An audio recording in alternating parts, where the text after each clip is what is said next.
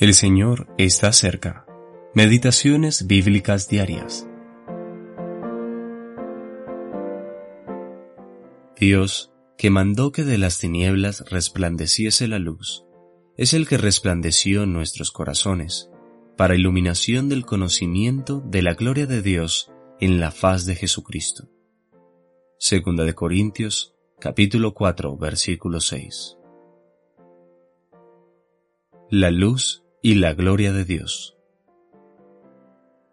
La luz divina que resplandeció en el corazón entenebrecido de Pablo durante su conversión es análoga a la luz física que disipó las tinieblas al principio de la creación. Consecuentemente, él fue llevado con Cristo durante toda su vida y portó el Evangelio de la gloria de Cristo, el cual es la imagen de Dios, versículo 4, en su vaso de barro. Dios quebró el vaso para que la luz pudiese resplandecer a aquellos que lo rodearon durante su vida y su predicación.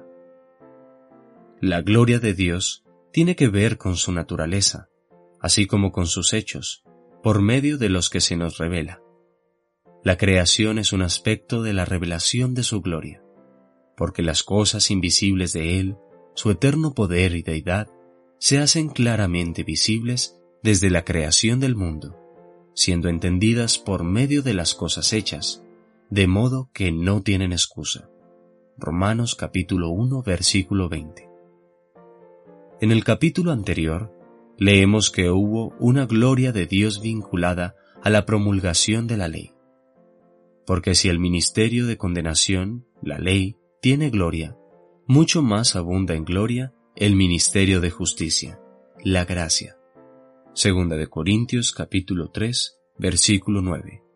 Versión Nueva Biblia de las Américas. Esta justicia está fundada en la obra consumada de Cristo en la cruz. Es ministrada por el Espíritu y es revelada en el Evangelio, cuyo tema glorioso es Cristo.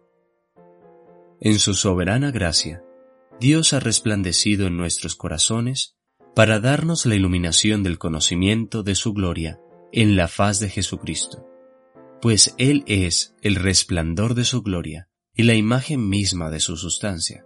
Hebreos capítulo 1 versículo 3. Sin duda alguna, la gloria de Dios resplandeció preeminentemente en la cruz de Cristo. Richard Barnett Oh, la luz de la gloria, brillando en la faz del Salvador contando la bendita historia del divino y celestial amor. Humillado, odiado y rechazado, en el mundo que vino a salvar, más glorioso el resultado, pronto volverá con canto triunfal. Mr. J. A. Trench